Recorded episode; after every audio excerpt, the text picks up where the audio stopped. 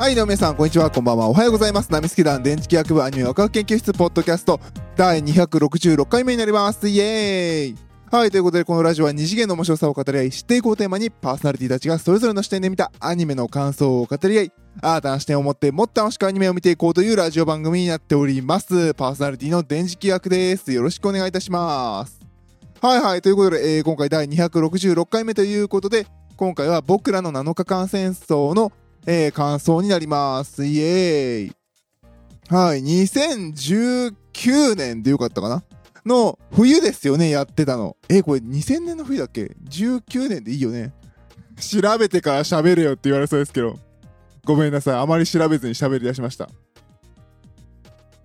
えーそうですね、公開日2019年の12月13日。えー公開ですね。なんか見に行こうかなと思ってるうちに、まあ、いっかって見に行かなかったタイトルになります。えー今月、先週、今今週かな？あの、ネットフリックスの方で、えー配信が始まったので見させていただきました。まあ、ずっと気になってはいたんですけれど、まあ、なんていうのかな？ほら、あのー昔からある作品の、まあ、いわゆるアニメリメイクじゃないですか。ね、あの、小説が売れ、だいぶ昔でしょ、売れた小説ってこれ。ええだって85年ですよ。私が生まれる前ですもん。の、まあ、あのなんでしょう、高校生たちの、あの、大人への反抗、7日間反抗するっていう、大人へ権力へ立てつくんだっていうお話ですね。の僕らの7日間戦争。で、こちらの方が、えー、っと、なんでしょう、映画にもなったんですかね。ドラマ？映画？わかんないですけど。まあまあ、それも売れてっていうやつで、まあそれも私知らなくて、まあ、タイトルだけは知ってますっていう感じで、まあ、まあ、あの、売れたやつはまたアニメでやって、まあ、人稼ぎしましょうか、いうタイトルか、ぐらいにしか思ってなかったです、正直。で、まあ、なので、まあ、映画館見に行かなくて、で、まあ、ネットフリックスで見て、まあ、今週、ラジオネネタないし、見るかって思って、正直見ました。はい。でね、あの、結論から言うと面白かったです。まあ、さすがベストセラー作品を下地にしてるなっていうところはありますね。抜群に面白かったですね。まあ、なんでしょうね。まあ、私はあの、その原作を知らないので、あの、なんていうのかなその、僕らを7日間戦争で、タイトルが僕らを7日間戦争である必要があんのかなかは思いましたね。面白かった分。すごく面白かった分、なんでしょうね、最後の宮沢りえさんのキャラが出てきて、ちらっとこう、あの、私も大人に反抗したことがあるの的なね、昔のこの、僕らを7日間戦争を思わせる一瞬のカットが入ったりとかして、いや別にそれいらねえだろ、みたいな、なんかね。なんか、なんかそこまでして僕らを7日間戦争感を出す必要ってあるっていうのは、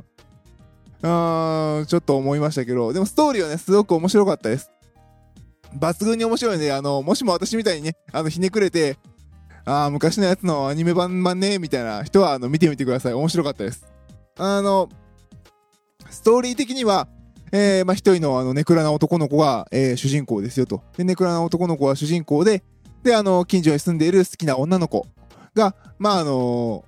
地方議員さんの子供で、まあ、その、地方議員が、まあ、あの、なんでしょうね、こう、新しい政治をやるために東京に行くと。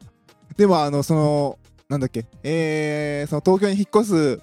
あ、北海道はね、舞台でね。で、東京に引っ越すのが、まあ、一週間後のその彼女の誕生日だと。で、じゃあその誕生日を祝ってその好きな子に、まあまあ、いわゆる告白したい的なところでね、で、逃げようって言って、で、最初は駆け落ちっていうイメージだったけど、まあみんなでこう立てこもるみたいな話になって、まあキャンプをして、大人たちに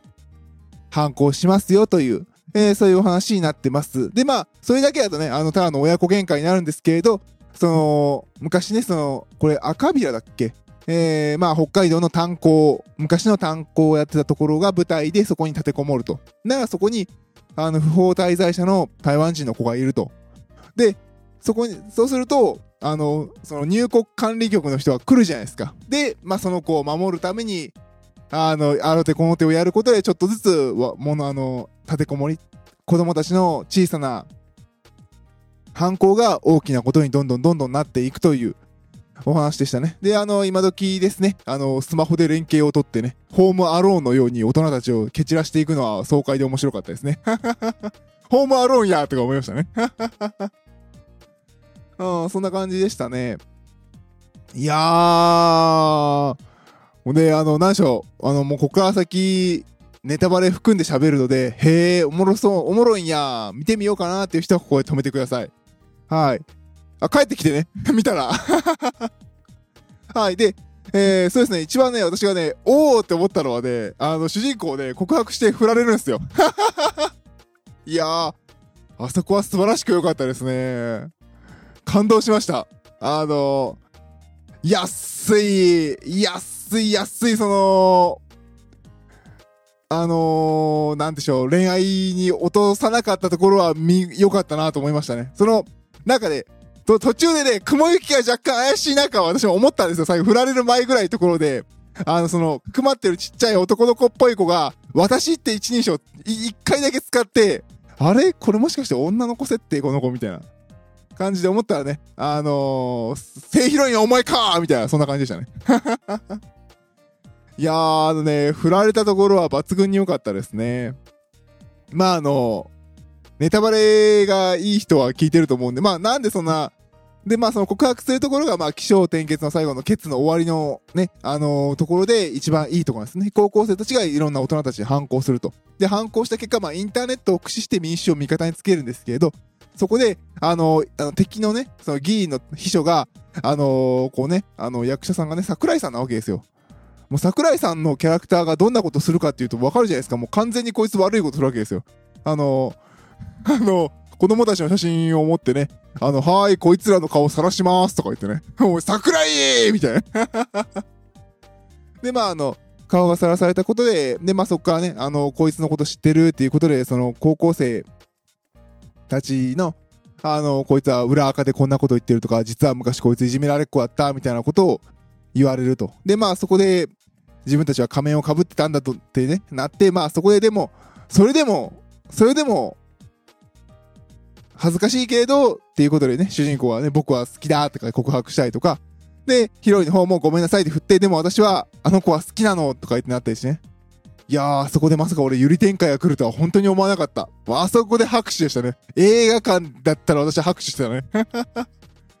いやー、あれは良かったね。あそこでゆり展開持ってくるのは見事だなと思いましたね。そこのね、やっぱりその、高校生たちの発露が素晴らしく良かったなっていうところですね。で、まあ今回その、台湾人で良かったよね。あの、救ったね、そのマレットちゃんが、もう少し小さい子供なんですよね。だから、大人から見ればどちらも子供なんですけど、高校生ともっと下の子供っていうのでまた違うじゃないですか。で、高校生らから見ても子供なんですよね。だから子供が子供を救うためにっていう動いてるところで、もしかするとその段階でも彼らは一歩大人に近づいているのかなっていう、そんなえー、作りになっててよかったですね。あの、原作もそうなのかどうか私全然知らないので適当に喋ってますけど。あー、いいお話でしたね。いやーもうね、あそこのね、ゆり展開に持っていったところはね、見事だよ。俺、それだけは予想しなかったと思って。もうそれだけは全く予想しなかったと思ってね、やられたーと思って。そう来るか、お嬢様みたいな感じでしたね。終わり方もね、あのー、すごく良かったですね。まあ、あの、立てこもったり大人に反抗したりとかして、まあ、あの、その、役者、役、役者じゃない、あの、役、あの、お役人さんたちはお前らにも責任取らせるからな、とは言うんですけど、まあ、はっきり言って、まあ、せいぜい、まあ、公務執行妨害と不法占拠でしょっていうね、まあ、高校生だしな、みたいな別に怪我人が出てないし、みたいな感じで思うから、なんでしょうね。まあ、まあ子供ら特有の、やっぱり許されるっていう終わり方だし、終わった後も、なんでしょう、その子供たちに、あの、対して、いいから来いとか言ったりとか、あの、まあ、そのヒロインのね、お父さんもなんか、すごい悪役で描かれるんですよ。途中ずっと悪役で描かれてるんですけれど、別にかといって、じゃあバーンとすごいひどい目に遭うかというと、言うほどひどい目に遭って終わらないっていう、すごくあの何でしょうね、あのー、スカッとして、なんか、終わらせるんじゃなくて、それも一つ飲み込んで、このキャラクターたちが成長していくんだっていう話になってるのが、良かったなっていう感じでしたね。うん。で、まあ、ネットでね、さらされたとか、わーわーなったけど、別にそこに対して、あの、カウンターパンチをすることもない。ネットの騒ぎなんてだから何っていう感じでね、彼らの、彼ら、彼女らの人生には大して、もうネットなんて大して影響ないと。うん、一つその、ちゃんとフォーカスが、この子たちの成長に当てられてるというところが、えー、素晴らしく良かったんじゃないかなと思いますね。うん。いい青春アニメでしたよ。よかった。あの、惜しむことなら、もう芸能、こんないい脚本なんだから芸能人声優いらねえだろっていう感じですかね。もう毎回言ってるけど。いやー。うまいやつ連れてこい。いや、もう、もうね、あのね、皆さんもね、検索してキャスト見ていただければわかるんですけど、いや、せ、あの、芸能人声優以外が、もう、バチバチ揃えてるわけなんですよ。もう、バチバチに揃えすぎて、落差がすごいっていうね。いやー。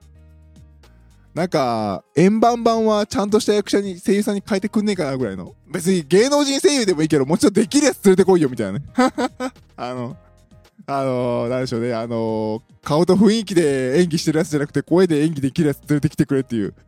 まあ、毎度言ってるようなことですね。めんどくさいオタクなので、私は。うん。でも、それを差し引きしても、いい映画でしたね。すごいいい脚本でした。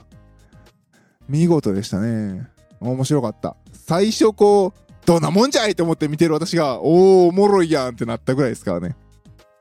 いやー、やっぱね、ちゃんとさ、ちゃんと映画として最後の、見せたい、見せたいところが面白かった。そこが素晴らしいいい作品でしたね。まああの、これ以上は、なんでしょうね、細かい、もうごめんなさい、ごめんなさい、あの、ラジオ撮らなきゃと思って見てすぐ喋ってるから、あまり自分の中で整理つけれてなくて。ああ、でも素晴らしい、えー、いい、素晴らしい脚本でしたね。脚本が素晴らしかった。あの、他触れてないところは、そういうことだよ。音楽がね、音楽がね、え、ラドウィンプスとか思ったら全然違う人でね、なんかもうラドウィンプス感すげえな、みたいな、なんか、今流行りだからこういう楽曲が発注来るのはわかるけどさ、みたいな、なんかね、あのー、気だるい感じで、まあ、まあ、ラドウィンプスというかまあ、バンプ、まあまあ、バンプの頃からそうだから、この流れは一緒なのかな、主流なのかもしれませんけどね。あのー、なんでしょうね、寝起きみたいな声で男は歌って、で、あのー、クリアサウンドの、あの、綺麗系おしゃれギターが鳴らせるバンドサウンドになってるっていうのがもうね、ああ、今の流行りだな、みたいな。そんな感じがしましたね。まあまあまあまあ、この作品は脚本ですよ。見事でした。面白かった。で、もちろんその周りの役者さんたちもうまかった。いやー、ハンめぐみさんはうまいね。ハンめぐみさんはうまいし、あのー、杉田達久さんもうまいし、早く帰ってきて。もうなんかいろいろ大変だけど。他もね、他もなんかもうほんとね、あのー、芸能人声優以外は本当に見事に固めてるんで、ぜひ、あの、いい作品なので、このコロナ禍で多分外に出れないと思います。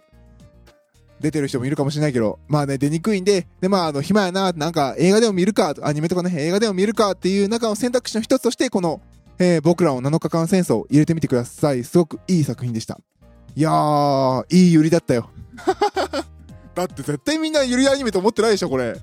よかったよ。はい。ということで、今回は僕らの7日間戦争の感想でした。ちょっとね、短いですけれども、えーぜひ皆さん、この、ステイホーム期間、えーぜひこの作品見てみてはいかがでしょうか。それでは、バイバイ。